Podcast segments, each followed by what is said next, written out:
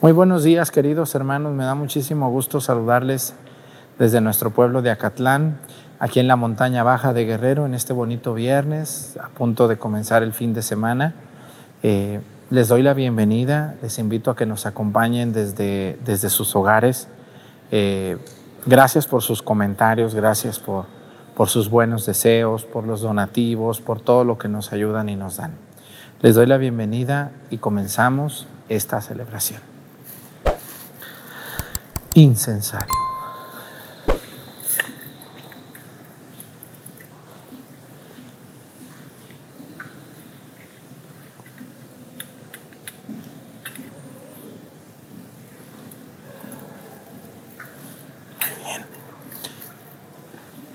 Genuflexión.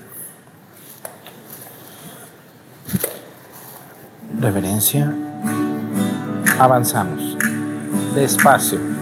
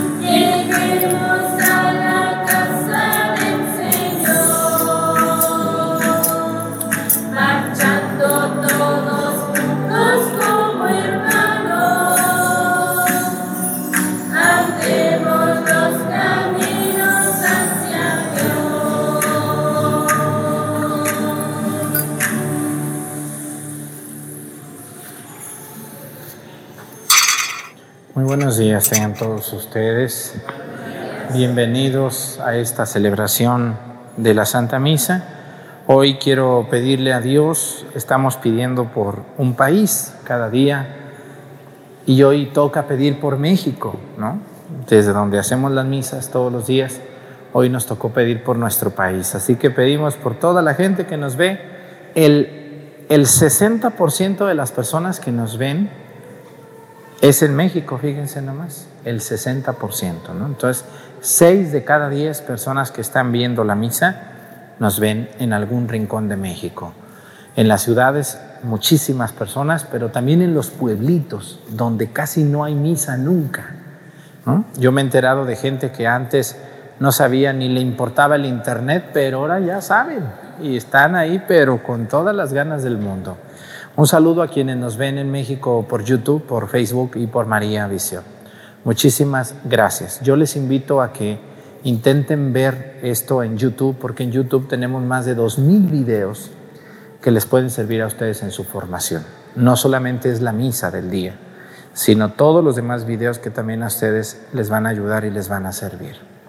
Hoy quiero pedir también por, estamos pidiendo por situaciones especiales que la gente tiene Hoy vamos a pedir por todas las personas que, que no pueden caminar. Vamos a pedir por ellas, por ellos, porque tienen un, pie diabético, porque no tienen un pie, porque no tienen fuerzas, porque tienen algún problema en los huesos, porque las rodillas ya no reaccionan, ya no funcionan. Por todos ellos que están en una silla, en una cama, o que utilizan ya la andadera. Que Dios bendiga y, apoye mucho Dios con paciencia a la gente que no puede, que no puede caminar. Que Dios les ayude a ellos. En el nombre del Padre y del Hijo y del Espíritu Santo, La gracia de nuestro Señor Jesucristo, el amor del Padre y la comunión del Espíritu Santo esté con todos ustedes. Pidámosle perdón a Dios por todas nuestras faltas.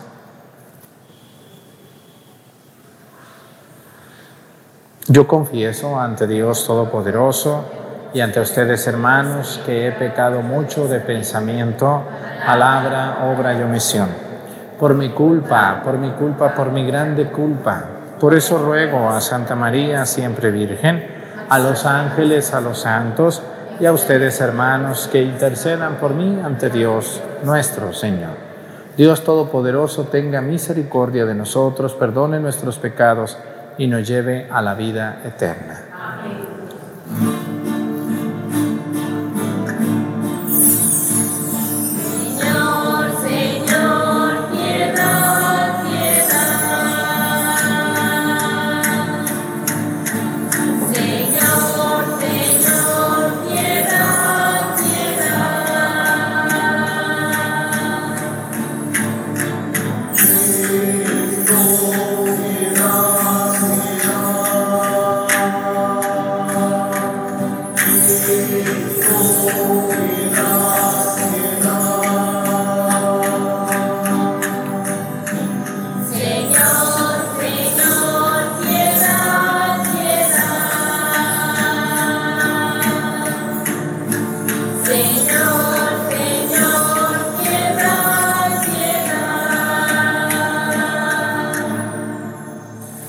Oremos. Dios Todopoderoso, concede a quienes hemos conocido la gracia de la resurrección del Señor, resucitar por el amor del Espíritu Santo a una vida nueva. Por nuestro Señor Jesucristo, tu Hijo, que siendo Dios vive y reina en la unidad del Espíritu Santo y es Dios por los siglos de los siglos. Siéntense, por favor.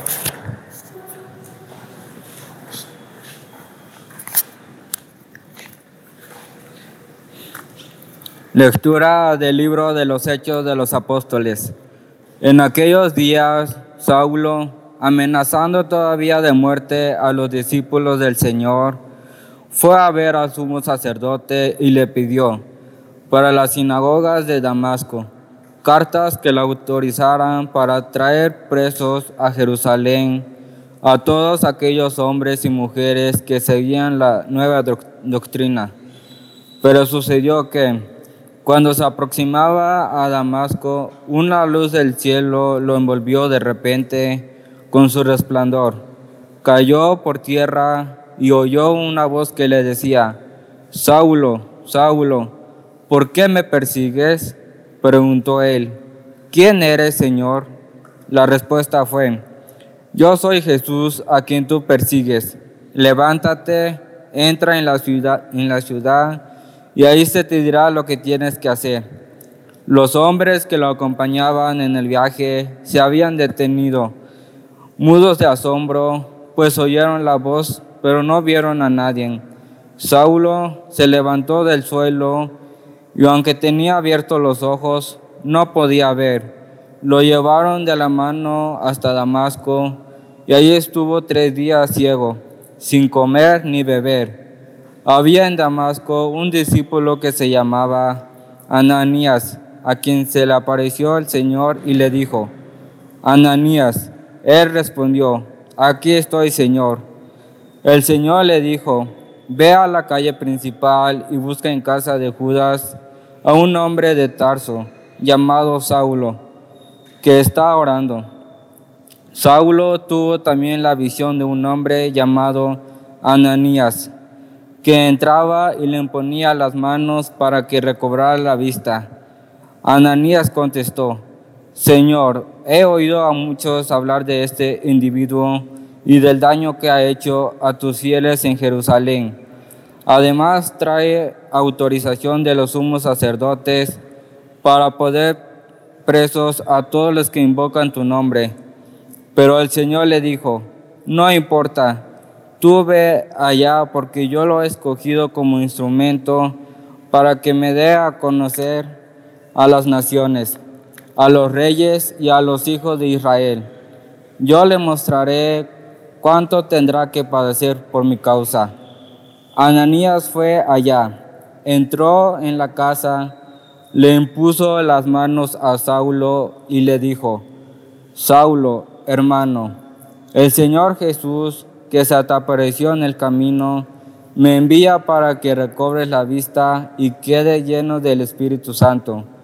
Al instante, algo como escamas se le dependió de los ojos y recobró la vista. Se levantó y lo bautizaron.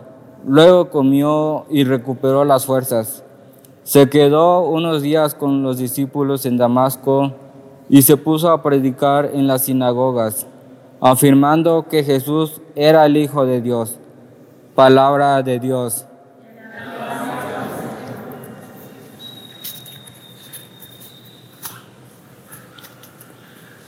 Que aclamen al Señor todos los pueblos. Aleluya.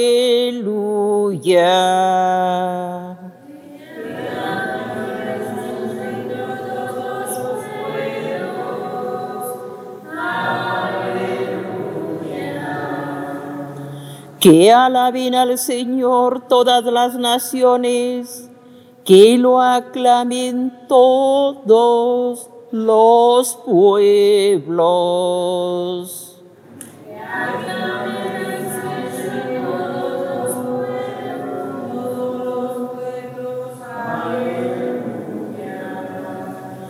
Porque grande es su amor hacia nosotros y su fidelidad dura por siempre.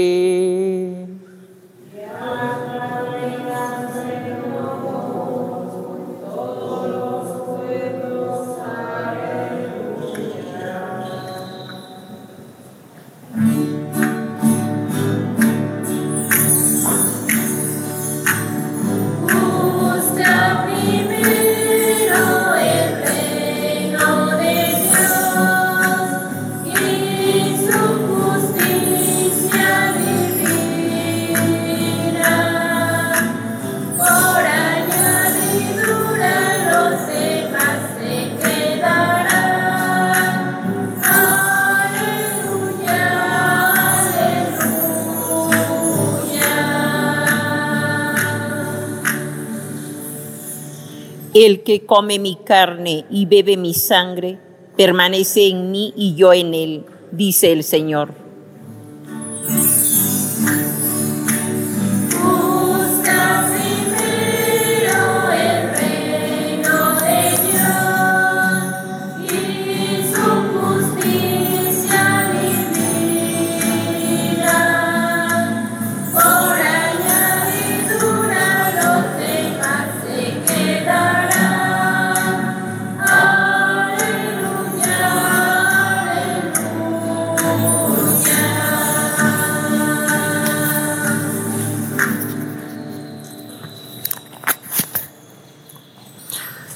Señor esté con ustedes.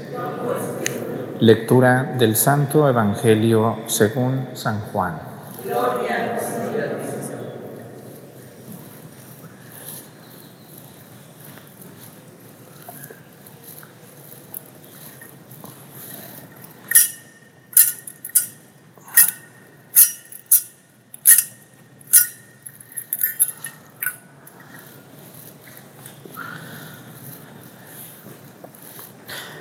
En aquel tiempo los judíos se pusieron a discutir entre sí.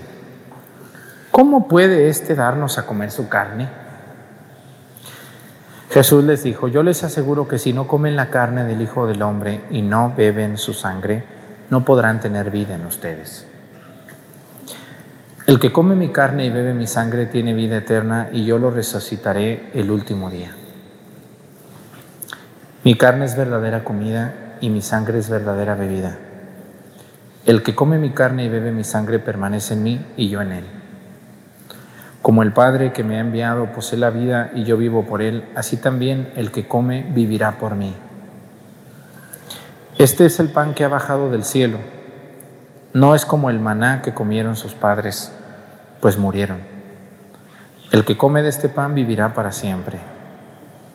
Esto lo dijo Jesús enseñando en la sinagoga de Cafarnaúm. Palabra del Señor. Siéntense, por favor.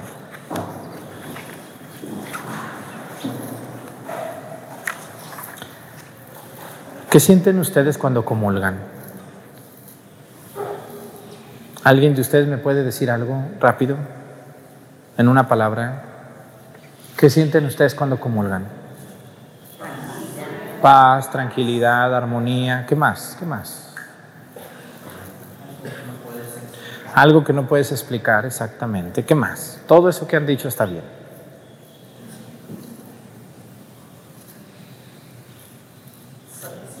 Satisfacción, sí, es muy completa esa palabra. Yo siempre he dicho que, miren, el ser humano, todos ustedes que están aquí, y yo también, y los que están en su casa, aunque ustedes no lo crean, el ser humano tiene hambre de infinito. ¿Qué quiere decir eso?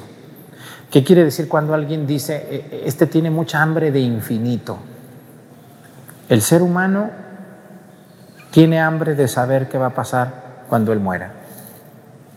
Eso es hambre de infinito. Todos nos hemos preguntado qué va a pasar cuando yo me muera. Y queremos llenar esa pregunta con muchas respuestas. Pero vamos a la ciencia y la ciencia nos deja muy triste porque te dice, cuando te mueras, eh, más o menos como en unas dos horas va a empezar el proceso de descomposición de tu cuerpo.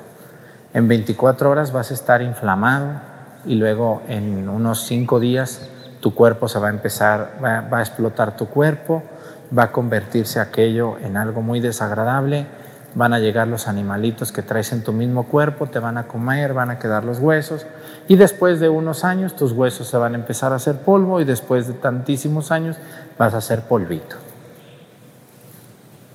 Y uno voltea y pregunta eso a la ciencia y dice, no, mejor no me digas, ¿no?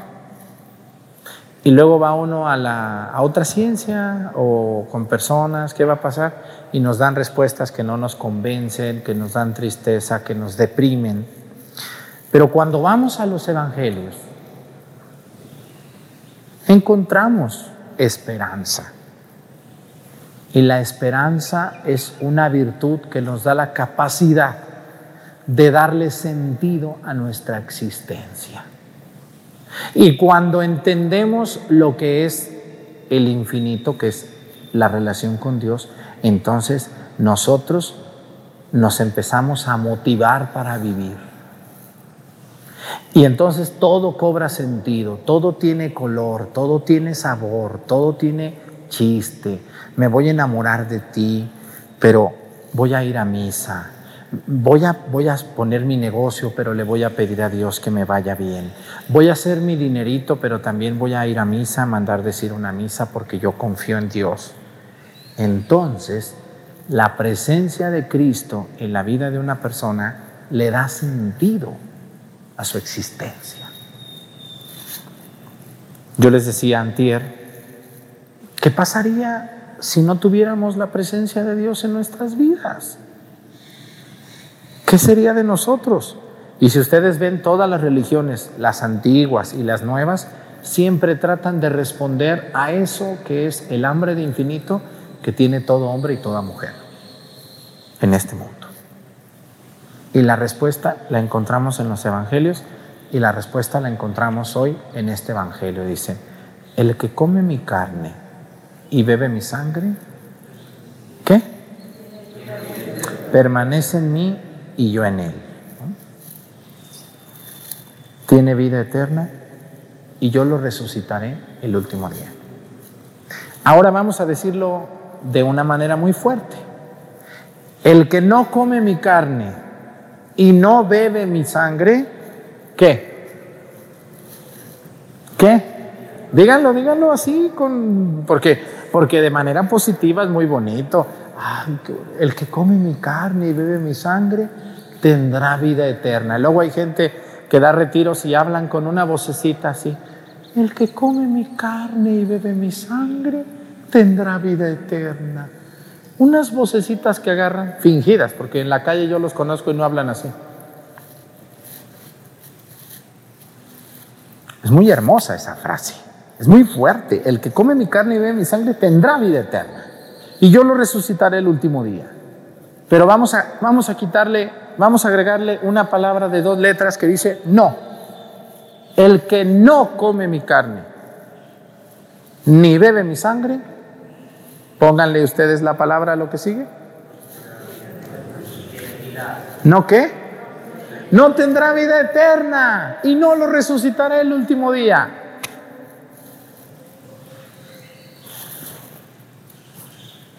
¿Exagero o, así es? Así va a ser, ¿sí? ¿Se imaginan la gravedad de las personas que no comulgan? Que son bastantes. De los que vienen a misa, ¿cuántos comulgan? Así en una misa normal. Más o menos ustedes cuando van a misa a otro lado.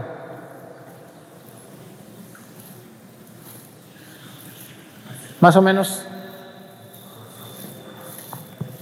¿La mitad comulgará? No, a mí me ha tocado ir a misas donde comulga nomás el que me ayuda y dos o tres por ahí que están sentados en la primer banca. En las bodas, en los 15 años, en los bautismos, viene mucha gente fantoche nomás a lucirse. No vienen a misa, ni creen en Dios, ni rezan, ni nada. Por eso esas misas a mí me da hasta flojera celebrarlas, se los digo con todo el corazón en la mano, las celebro a fuerzas. A mí me gusta celebrar la misa ahorita, así temprano, con ustedes, la gente que viene por gusto. Aquí en Acatlán todos los días viene mucha gente a misa. Y también en Pochahuisco y también mucha gente viene a misa por el gusto de venir. No es la misa ni de su papá, ni de su hermana, ni de su primo, ni de su ahijada. Ni... No, no, no.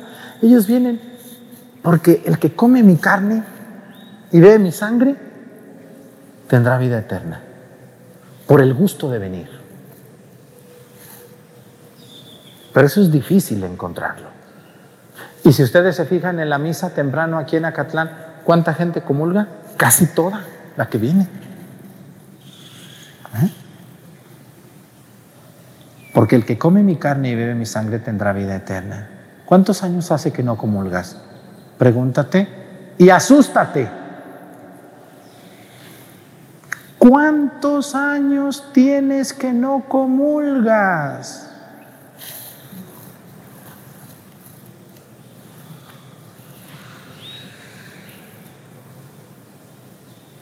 ¿Y quién provoca que la gente no comulgue? Satanás. Satanás está contento contigo, feliz de la vida, porque tú no comulgas. ¿Y qué le estás diciendo a Dios? No necesito del pan de vida. Pero volvemos a la frase, el que no come mi sangre, el que no come mi, mi carne, ni bebe mi sangre, no tendrá vida eterna y no resucitará el último día. ¡Qué barbaridad! ¡Qué frase tan fuerte! Yo les quiero invitar a ustedes y, decirles que no hay, no hay cosa que nos dé más tranquilidad que comulgar. Así que, muchachonas que están viendo esta misa y que están a punto de juntarse con un hombre que no cree en Dios, que no reza, que no teme a Dios, no se junten, no pierdan su comunión. Porque hoy más que nunca hay viejos mañosos que las deslumbran. Muchas de ustedes están chiquitas, tienen 17 años, 16, 20 años, una muchachita. Y hay mucho viejo mañoso. ¿O qué me dicen las señoras de aquí? Sí hay mucho viejo mañoso que deslumbra a una muchachita. Muchachitas, cásense con un muchacho casi de su edad que tenga los mismos ideales que ustedes. Porque yo estoy seguro que las que me están viendo, pues creen en Dios. ¿sí? No creo que me estén viendo porque no haya que ver. Muchas de ustedes tienen amor a Dios, o por lo menos lo están buscando. Así que no sean brutas y no se vayan ni con el primero que pase ni con el primero que las maríe, ¿eh? ni con el primero que las deslumbre. No. Búsquense un hombre que crea en Dios, que respete a Dios. que por lo menos vaya a la iglesia. Libremente, no que diga, mi amor, pues el domingo tú vas a misa, yo voy, pero viene porque tú vienes. El día que ya te cases con él, ya no va a venir. Y te va a hacer sentir muy mal al venir. ¿O no, señoras? ¿No han conocido señoras que eran muy religiosas y se casaron con cada patanata que iba pasando? Y ahora que ellas quieren venir, les hacen cara a los viejos. Lo digo por las muchachas. Y aunque son los menos, también los muchachos que me están viendo, no se casen con la primera embrutecida que los mareé. Porque también hay mujeres. ¿eh?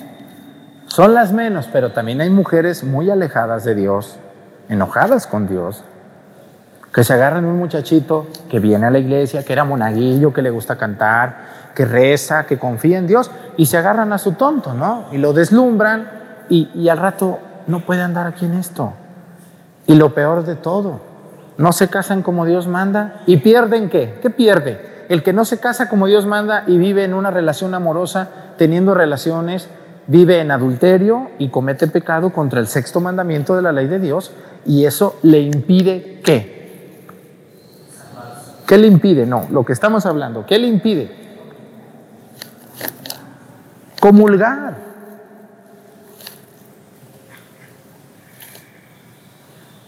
Vean ustedes, ¿no tienen alguna tía que era muy cercana a Dios y no puede comulgar porque se casó con un hombre que no quiere casarse?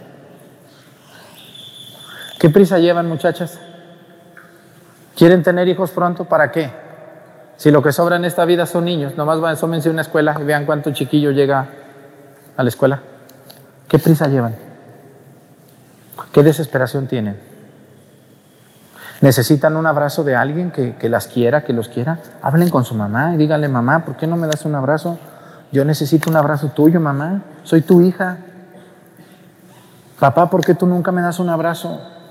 Sus hijos, escúchenme bien los que están aquí, son papás fríos y mamás frías. Si ustedes no abrazan a sus hijos, si ustedes no quieren a sus hijos, ellos van a buscar afecto y lo van a encontrar en viejos mañosos o en mujeres perversas. Deben de darle un abrazo a sus hijos. Deben de hablar con ellos. Dejemos el machismo a un lado y seamos un poquito más afectivos con nuestros hijos. Muchos de ustedes tienen adolescentes, tienen niños. Un niño no cuesta trabajo abrazarlo, pero una, una adolescente sí. Deben de hacerlo. Hoy nos estamos llenando de ese tipo de cosas. Entonces, una muchachita que su papá, su mamá no le dan un abrazo, que la desprecian, que la tratan mal, ella va a buscar efecto y va a encontrar a un viejo que le va a decir, yo sí te abrazo, y vienen otras cosas de las que no quiero hablar aquí, y después es una cochinada esto. ¿Exagero? No exagero, ¿verdad que no? Así que, miren, muchachos, volvamos al tema principal. No hay cosa más hermosa en esta vida que comulgar. Y aunque la iglesia permite comulgar dos veces al día, yo les pido que nomás una vez al día comulguen. Una vez. Porque no quiero que se acostumbren a comulgar. Deben de comulgar una vez al día en una misa. Con mucho respeto, con mucho amor, con mucho cariño, con mucho afecto. Porque el que come mi carne y bebe mi sangre tendrá vida eterna. Y dejen de la vida eterna, tendrá vida plena. Una persona que comulga diaria, diario se le nota. Cuando yo estaba más joven, ahorita tengo 41 años, pero tuve 20, ¿eh? tuve 15, tuve 18. Y pues más de alguna muchacha me cerraba el ojo.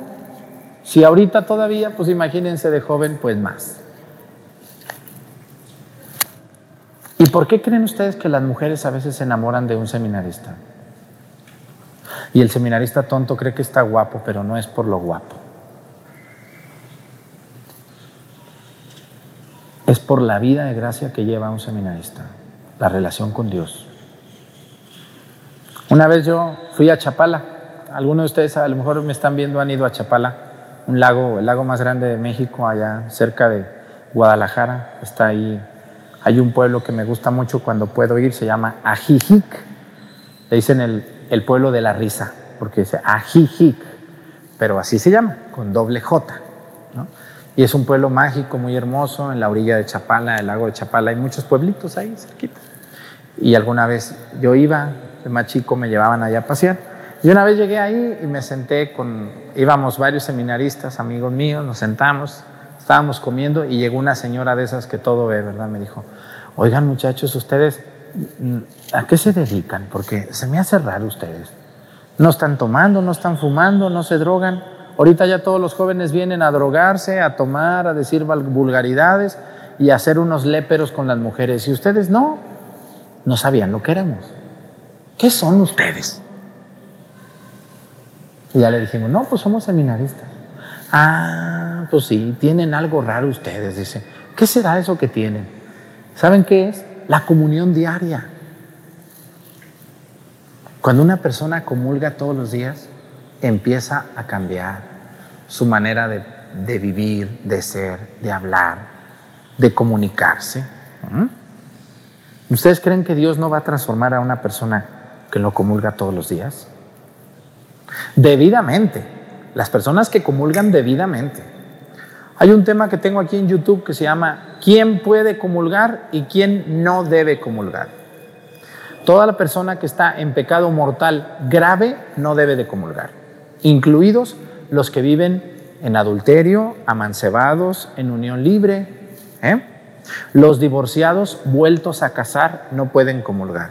Si una persona está divorciada, divorciado, civilmente, porque por la iglesia no existe eso, pero tú ya no vives con quien te casaste por la iglesia, pero llevas una vida de gracia, una vida de fidelidad, tú puedes comulgar. Las divorciadas pueden comulgar, los divorciados pueden comulgar siempre y cuando no se junten con alguien más. ¿Me entienden? Ahí está el detalle. Entonces, las personas que viven amancebadas obviamente tienen relaciones sexuales y pecan contra el sexto mandamiento, lo cual impide que puedan comulgar. ¿Me tengo que, tengo que confesarme para cada vez que comulgo? No, no. Por eso al inicio de la misa el Padre dice, yo confieso y también ustedes ante Dios Todopoderoso y ante ustedes hermanos, que he pecado mucho de pensamiento, de palabra, de obra y de omisión por mi culpa, por mi culpa, por mi grande culpa, no por su culpa de ustedes, sino por mi culpa. Por eso ruego a Santa María, siempre Virgen, a los ángeles y a los santos, y a ustedes hermanos que rueguen por mí. Cuando ustedes rezan el yo confieso al inicio de la misa, se borran los pecados veniales. Los pecados chiquitos que todos sin querer hacemos, vienen por la calle y se encuentran a cada de encuerada allí o a cada viejo encuerado y uno pues piensa, pues ni modo que no piense uno. Están como una señora que fue un día a un pueblo que llegaba a misa, yo la veía que llegaba a misa desde la puerta así, así llegaba él. Y se sentaba hasta adelante. Ya que llegaba hasta adelante, le digo, oye, ¿por qué tú llegas? Dice, ay, padre, es que hay mucho pecado en la calle. No, pues sí, le dije, tápate las orejas y la nariz y la boca, todo, tápate, ponte una máscara o algo a ver qué te pones, porque sí hay mucho pecado.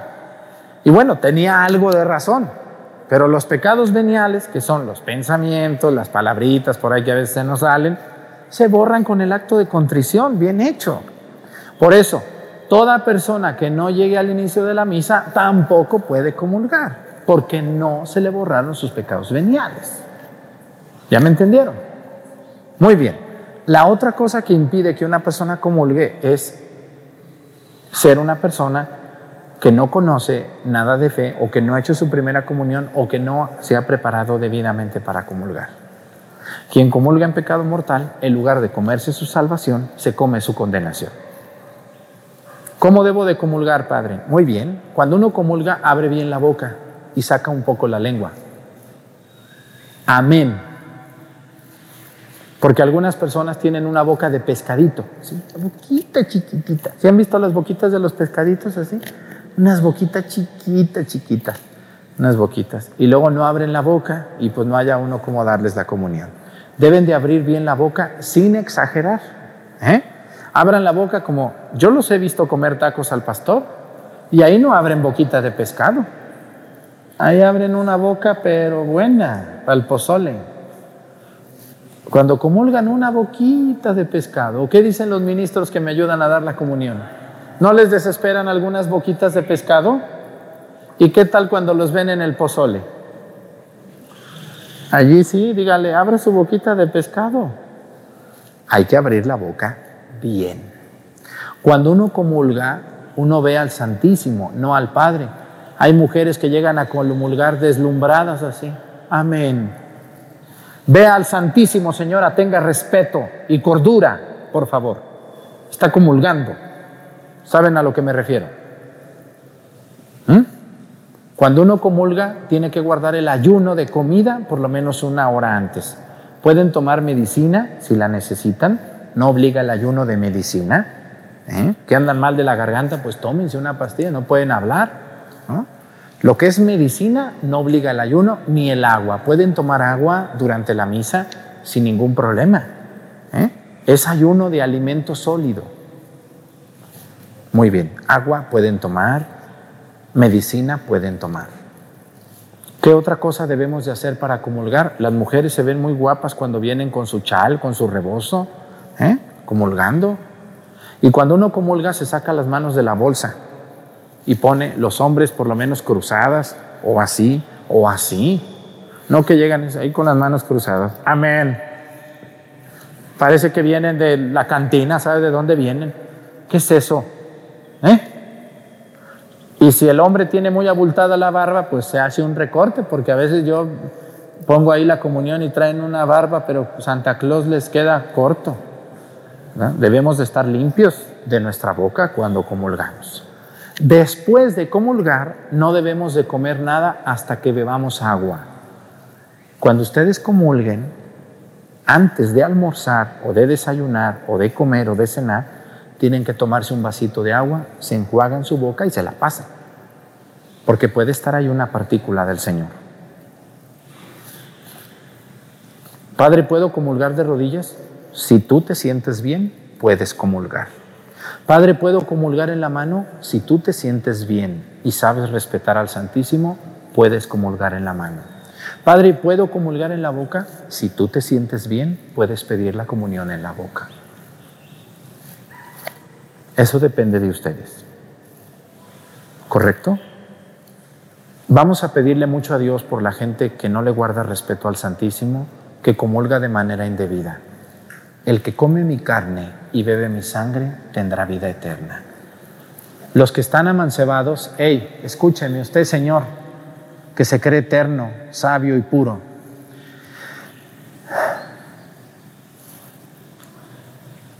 Usted ya tiene viviendo con su mujer 20 años, 25 años, 30 años. ¿Qué está esperando para casarse? El que come mi carne y bebe mi sangre tendrá vida eterna. Son orgullosos, no se casan. Ánimo, síganle. Al rato que te pegue una enfermedad, que quedes tullido, a ver qué haces. Los que puedan casarse, cásense. Y los que no se han casado por la iglesia y ya no se aguantan, déjense, ya no vivan en pecado. ¿Mm? Si viven bien y tienen 20 años viviendo juntos, bueno, ¿qué están esperando para casarse? ¿Qué quieren o qué quieren que vaya uno a bailarles o qué para que se casen o qué? Y si viven amancebados, viven en unión libre y la llevan muy mal, pues ya déjense, ya no se hagan tontos. Ya, ya crecieron sus hijos, pues ya en nombre sea de Dios. Señoras, basta, que no quieren comulgar. Y los que están casados por la iglesia y se la llevan mal, ahí les va un gran consejo. Ustedes no se pueden dejar. No. Porque ustedes dijeron, prometo amarte y respetarte. ¿Cuántos días? ¿Tres días a la semana? Y tres días no. ¿Qué dijeron? Prometo amarte y respetarte todos los días de mi vida. Los que, a ver, los que están casados por la iglesia y, están pasando un mal momento por culpa de los hijos, metiches, de las nueras, de los yernos, de las cuñadas, de los cuñados, de las herencias, de los dineros, de las diferencias. Pues yo creo que se casaron porque se amaban o no. ¿Conocen a alguien que se case sin amarse? Yo cuando los veo llegar aquí casi se quieren comer ahí, se miran de lejos y, y se agarran de la mano y ay padre Arturo y fotos así y así y así, fotos, casi les toman foto cada segundo los fotógrafos. Ay Dios de mi vida, yo hasta me asusto con esos fotógrafos, que tanta fotografía. ¿Qué pasó con ese matrimonio? ¿Qué pasó? ¿Por qué ya no? ¿Por qué ya? ¿Por qué se fue el amor? ¿Qué pasó allí? Miren, muchos de ustedes se han enfocado tanto a los hijos que ya se olvidaron de su mujer o de su esposo al que le prometieron amarlo y respetarlo. Ahí les va el consejo de oro, que a mí me ha servido para salvar muchos matrimonios. Un consejo, váyanse a un retiro espiritual de matrimonios. Pero algo que a mí más me ha servido es, déjenle los hijos mocosos a los abuelos y lárguense una semana ustedes dos solos a la playa, solos. Y olvídense tres días de los chiquillos enfadosos. Porque a veces hace falta estar solos para volver a amarse, para volver a quererse, para reencontrar el amor y para reencontrarse con Dios. Y vuelvan a comulgar. Dense la oportunidad. ¿Correcto? ¿Ustedes no se pueden dejar? No, porque ustedes prometieron. Y consejo número último, no vengan a quejarse del viejo ni de la mujer conmigo, porque no les voy a decir nada, porque ustedes escogieron eso. Yo no escogí ni la esposa que tienen ni el marido que tienen. No se vengan a quejar de eso. ¿Quién los escogió? Volvemos a lo primero que les decía, muchachonas, muchachitas que están aquí, que son mis monaguillas y que son del coro y otras que no están. No se deslumbren con un viejo hablador, eh, dinerero, con gran dinero. No es cierto eso, no es cierto, no es verdad. No se deslumbren, espérense. Tranquilas. No pierdan su comunión, que es lo más sagrado, por un, estar abrazando un viejo ahí. ¿Eh? ¿Qué es eso? No pierdan su comunión. Las personas que no comulgan por orgullosos, anímense a confesarse. No, padre, es que el padre de mi parroquia no me da confianza. Pues ve a otro. Como si tú fueras tan perfecto, criticando al padre, vete nomás la cola que tienes. Criticando al padre, estás peor que el padre tú. ¿No te sirve el padre de tu parroquia? Ve a otra. Confiésate. Cada tres meses o cada año es suficiente. No pierdan su comunión. Porque el que come mi carne y bebe mi sangre tendrá vida eterna. ¿Hace cuánto tiempo que no comulgas? ¿Qué se debe de hacer cuando comulgo? Irme a mi lugar, hincarme, agradecer, pedir y suplicar a Dios. Guardar silencio. Y luego irme a mis quehaceres. Tengo un tema de dos horas que se llama ¿Quién puede comulgar y quién no debe comulgar? Véanlo por favor en YouTube. No puedo darles un tema cada día aquí en la misa. No me alcanza el tiempo. Es tan poco tiempo como para hablarles de un misterio tan grande. Pero tengan por seguro que el que no comulga la va a tener muy difícil para salvarse. Muy difícil. Porque nada suple la comunión. A mí el otro día me llegó un viejo baquetón. Seguido me llegan viejos baquetones, medios panzones. Écheme mucha agua porque yo traigo al diablo metido. No, le digo tú, aunque te metan un tinaco a bañarte, no, no, eres un diablo. Lo que tú ocupas es confesarte y comulgar.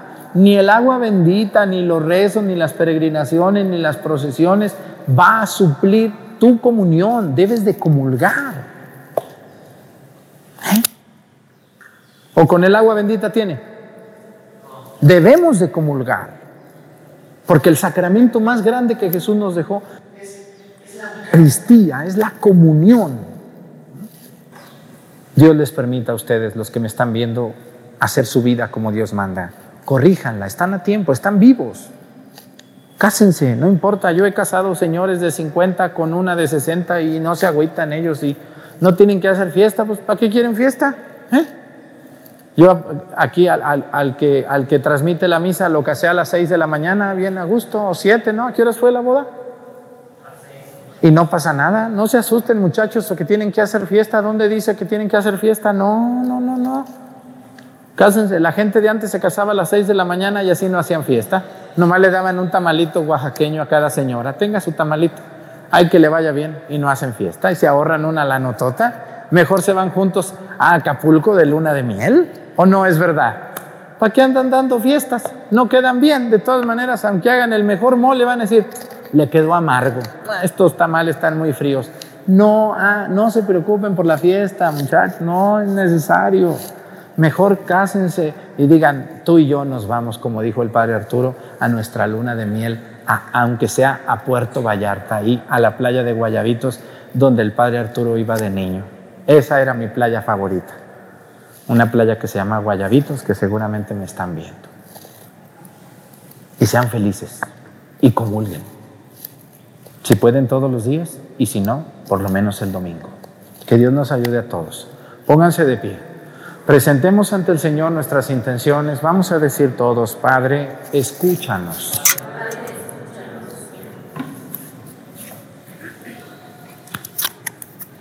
Para que Cristo el Señor atraiga hacia el corazón de los fieles y fortalezca sus voluntades, de manera que busquen los bienes de allá arriba, donde Él está sentado a la derecha de Dios. Roguemos al Señor.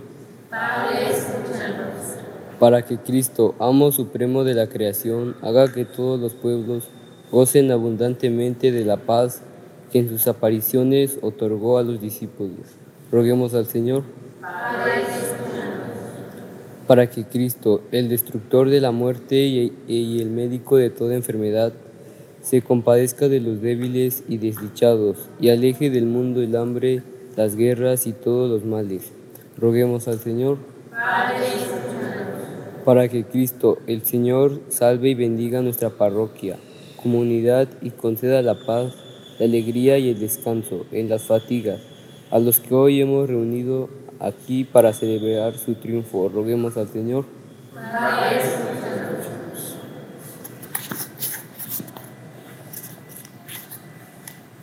Vamos a pedirle a Dios por todas las personas que, que no pueden comulgar. Hay personas que no pueden comulgar, ellos quieren pero no pueden por su situación matrimonial. Que Dios les ayude a no alejarse de Dios, a venir a misa con mucha fe aunque no puedan comulgar. Que Dios les dé fuerza y ánimo para seguir adelante. Por Jesucristo nuestro Señor. Siéntense, por favor.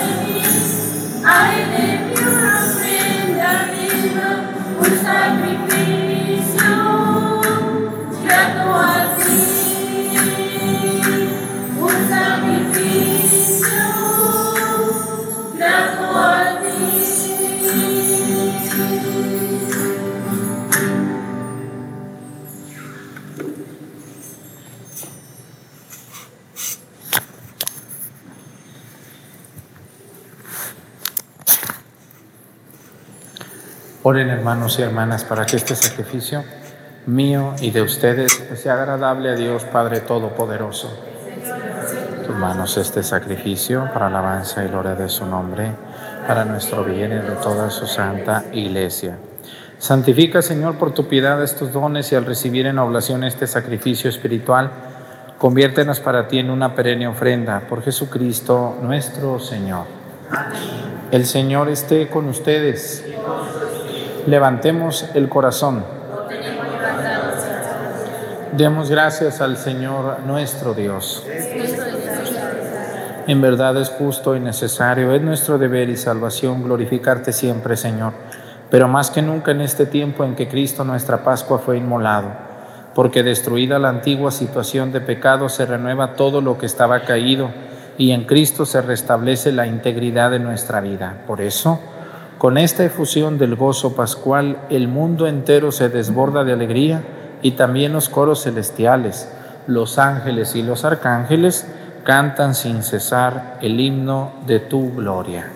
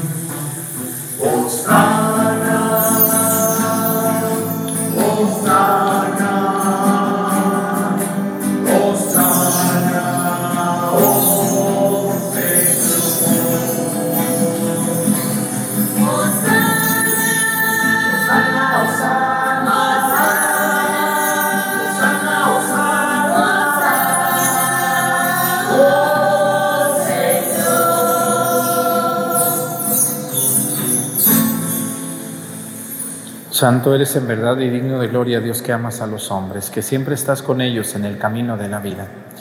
Bendito es en verdad tu Hijo que está presente en medio de nosotros. Cuando somos congregados por su amor y como hizo en otro tiempo con sus discípulos, nos explica las escrituras y parte para nosotros el pan. Por eso te rogamos, Padre misericordioso, que envíes tu Espíritu Santo para que santifique estos dones del pan y del vino, de manera que se conviertan para nosotros en el cuerpo y la sangre de Jesucristo nuestro Señor, el cual, la víspera de su pasión, en la noche de la última cena tomó pan, te bendijo, lo partió y lo dio a sus discípulos diciendo, tomen y coman todos de él, porque esto es mi cuerpo, que será entregado por ustedes.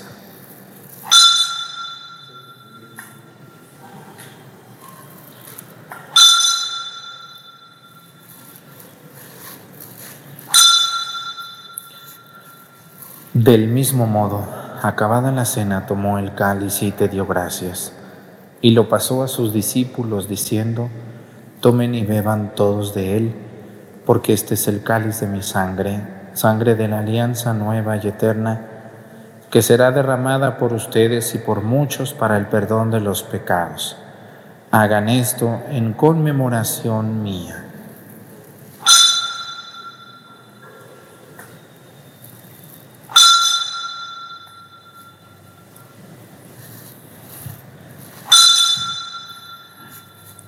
Este es el sacramento de nuestra fe.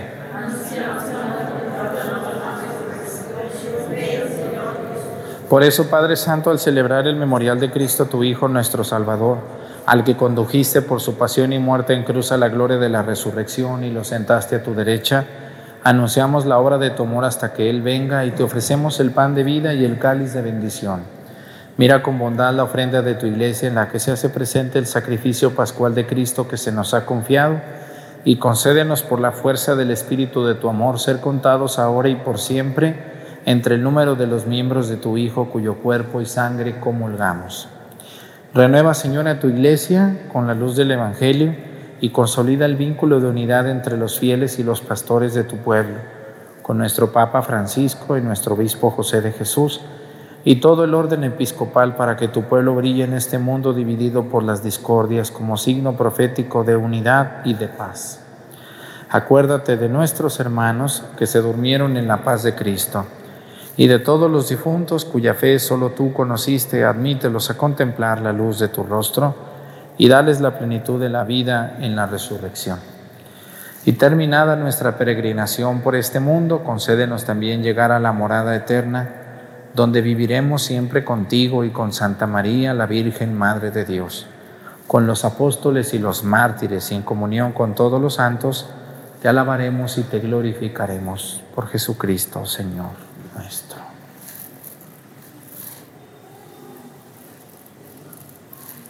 Por Cristo, con Él y en Él, a ti Dios Padre Omnipotente, en la unidad del Espíritu Santo, todo honor y toda gloria por los siglos de los siglos. Amén.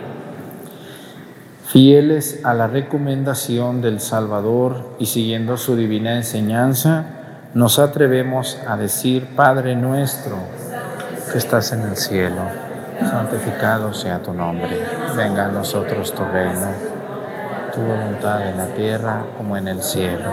Danos hoy nuestro pan de cada día, perdona nuestras ofensas, como también nosotros perdonamos a los que nos ofenden. No nos dejes caer en la tentación y líbranos del mal.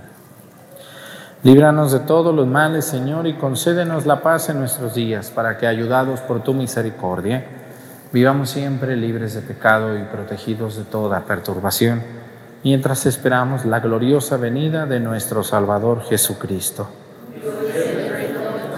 Tuyo el poder y la gloria por siempre, Señor. Señor Jesucristo, que dijiste a tus apóstoles, la paz les dejo, mi paz les doy. No tengas en cuenta nuestros pecados, sino la fe de tu iglesia. Y conforme a tu palabra, concédele la paz y la unidad. Tú que vives y reinas por los siglos de los siglos, que la paz del Señor esté con ustedes. Vamos a darnos con nuestra mano un saludo de paz.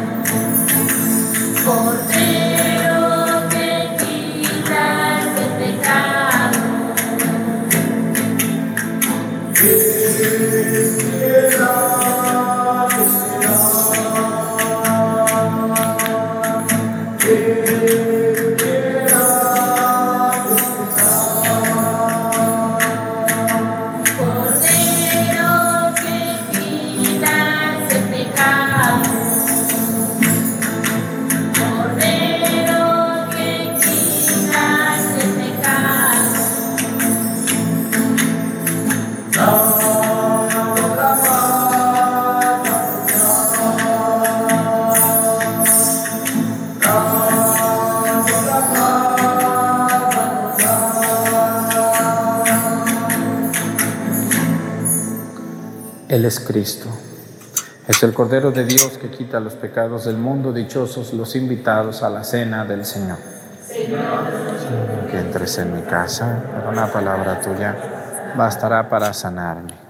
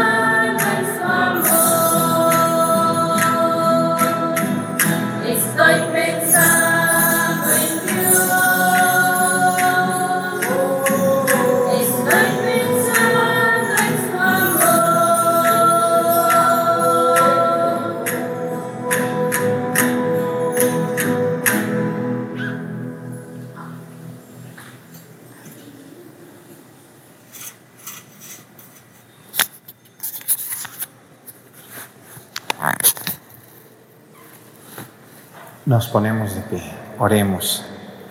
Al recibir, Señor, el don de estos sagrados misterios, te suplicamos humildemente que lo que tu Hijo nos mandó celebrar en memoria suya nos aproveche para crecer en nuestra caridad fraterna. Por Jesucristo, nuestro Señor. Pues muchas gracias a toda la gente que me ayuda, a los del coro, a los monaguillos, a los lectores, que me ayudan siempre. Gracias a ustedes que nos ven. Hay muchísima gente que luego me dice, Padre, yo quiero ayudarle para la construcción que, que está haciendo. Este, yo creo que hoy ahorita le voy a pedir a mi editor a ver si pone después de la misa un video que hice allá en mi pueblo, en el parque del Sagrado Corazón. Fíjense que encontramos agua y ya hicimos el pozo y encontramos mucha agua y ya se le hicieron estudios, está muy buena el agua, hasta ahora hace un tiempo que fui, le tomé al agua ¿eh? y está muy buena, está gruesa y no es salada, es dulce.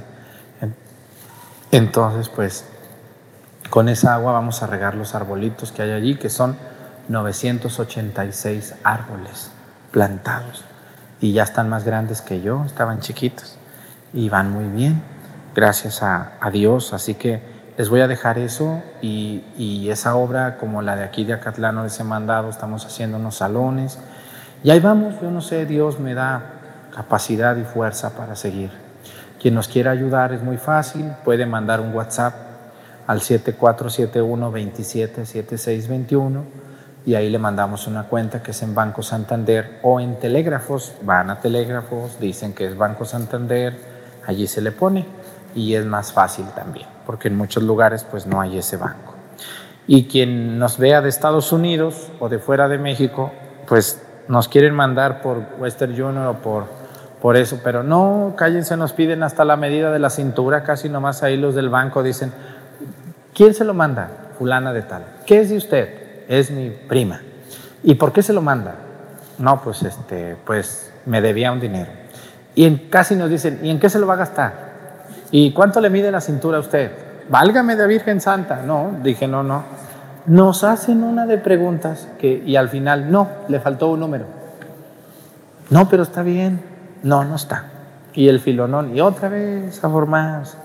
Entonces, miren, los que están en Estados Unidos o en Canadá y quieren ayudarnos, es muy fácil por el super chat aquí en YouTube. Ahí ustedes donan y ya YouTube nos lo manda sin, sin tanto problema. Yo sé que es más fácil para ustedes ir a mandarlo y les piden un nombre, pero no. Yo daba mi nombre y luego después de ciertos envíos ya no, porque ya soy sospechoso de, de ser un narcotraficante. ¿Cómo ven? Está, o, o de ser hasta un terrorista. Soy terrorista porque me están mandando dinero. No, pues imagínense, ya quedó fichado allí. Por eso yo sé que quieren ayudarnos. Pues por el super chat. Es muy fácil, ahí donde está el signo de pesos, aprieten les aparece una pantallita, les pide un número de tarjeta y le ponen un dólar. Y ya, así de sencillo. Y si no pueden mandarnos, no se agüiten, nomás récenle a Dios para que nos dé aguante. Y con eso es más que ayuda. Pero lo hago porque hay gente que tiene buen corazón y que tiene ganas de colaborar. Muchas gracias. Y ánimo a los cajeros del banco, ¿eh? Yo sé que ustedes no tienen la culpa, pero no sean así. Pues qué terrorista, pues, soy yo qué lavado de dinero, qué esperanzas. Ellos no están viendo las obras que estamos haciendo. Más prueba, ¿qué más quiere? Bueno, pues muchas gracias de todas maneras. El Señor esté con ustedes. La bendición de Dios Padre, Hijo y Espíritu Santo descienda sobre ustedes y permanezca para siempre. Pues los dejo aquí en YouTube con este video del pozo. Véanlo, qué bonito estuvo. Hasta mañana.